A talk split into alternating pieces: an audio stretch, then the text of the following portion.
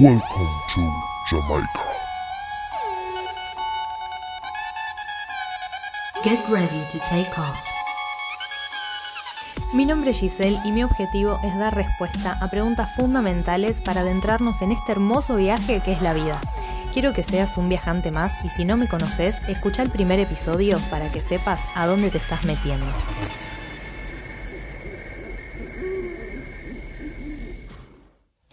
Hola, hola, ¿cómo estás? Espero que muy muy bien. Te doy la bienvenida a este último episodio sobre el despertar de la conciencia, en donde voy a desarrollar un poco esta última etapa que es mi etapa actual y estoy segura que me faltan muchas más, pero las iré descubriendo. Y es la etapa, diría yo, de la gratitud y del disfrute. Me empecé a preguntar por qué cada vez deseo más cosas, por qué cuando me pongo una meta y la alcanzo, de repente me siento vacía y desmotivada, em, y no me siento feliz cuando logro alcanzar las metas. O mejor dicho, me siento feliz por un momento muy efímero cuando yo supuse que iba a ser feliz por el resto de mi vida. Y seguramente esto te pasó, seguramente te sentiste con mucha frustración.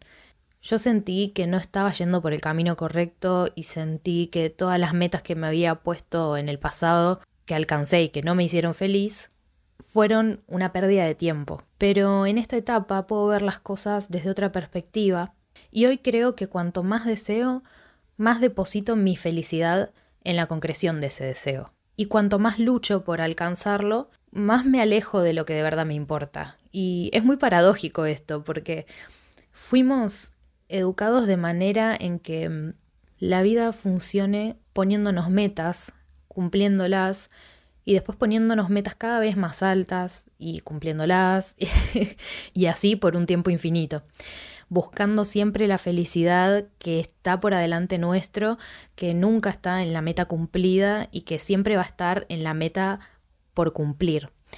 De esa manera, la felicidad siempre va a estar en el futuro y nunca en nuestros logros de hoy.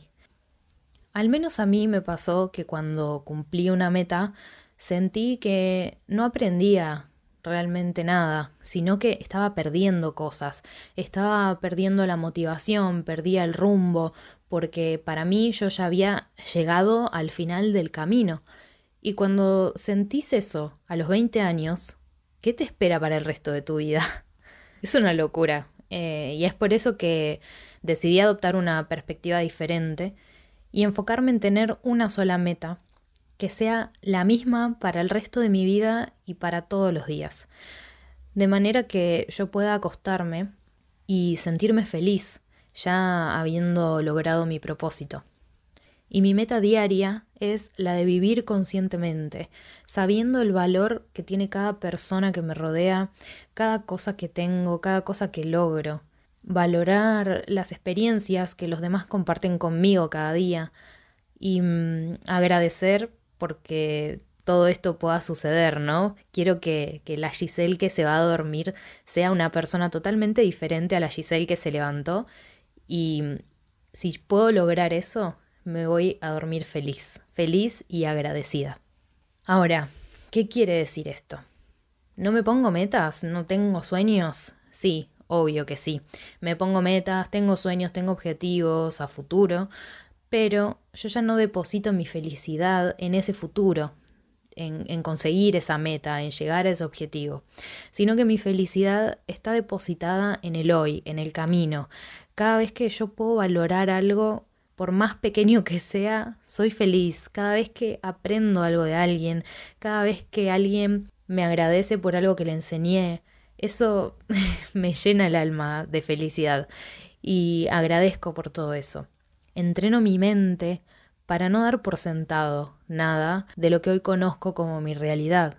Así que en esta etapa actual es en la etapa en la que mm, siento que, que descubrí mi propósito y que es difundir todo esto que descubrí que estoy experimentando para que más personas sepan que realmente no es un camino fácil encontrarse con uno mismo, porque encontrarse con uno mismo quiere decir ver también tus sombras, aceptarlas como parte tuya, ver las sombras de los demás y también aceptarlas, poder identificar todas las cosas que hoy no te hacen feliz en tu vida y poder aceptar la responsabilidad de que son fruto de tus decisiones y que tenés dos opciones, podés quedarte llorando, victimizándote, culpándote, esperando que algo cambie o negando todo, o podés usar ese conocimiento que tenés, esa conciencia, para poder empezar a escribir vos un nuevo capítulo de tu vida, que lo podés hacer como vos quieras. Así también empecé a traer personas que estaban y están en la misma sintonía que yo, pasando situaciones muy similares, ya sea sentimentalmente o laboralmente. Y eso es sumamente gratificante porque sabes que, que no estás solo, si bien vos sos la única persona que camina tu propio camino, nadie lo puede caminar por vos y nadie puede construirlo por vos, mucho menos. Entonces está bueno saber que hay gente que está emprendiendo ese mismo rumbo y que se pueden hacer compañía intercambiando sus experiencias para eso, para saber que no estamos solos, no vivimos solos en este universo.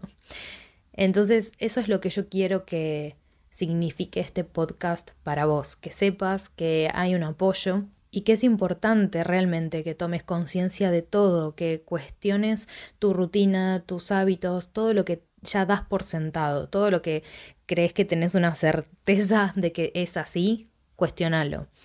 Em, también quiero que te abras a escuchar diferentes puntos de vista, distintas perspectivas, para que puedas crear tu propia visión. Creo que en un próximo podcast estaría bueno hacer una meditación para que te ayude a conectarte con tu conciencia y con el hoy. También sé que hay muchas personas que intentaron meditar y no pudieron por eh, este mito que hay de que hay que poner la mente en blanco. Así que me parece que estaría muy bueno poder hacer una meditación inicial para aquellas personas que nunca pudieron conectarse realmente. Es un ejercicio que a mí me ayudó mucho y me encantaría poder ayudar a que aprendas a, a conectarte, no solo a aceptarte vos, sino también a aceptar esto, ¿no? Que la mente nunca para, que los pensamientos nunca se van y tenemos que aprender a controlarlos. En el próximo episodio voy a hacer una meditación para principiantes y en el siguiente voy a compartir una meditación que es específica para poder despertar la conciencia.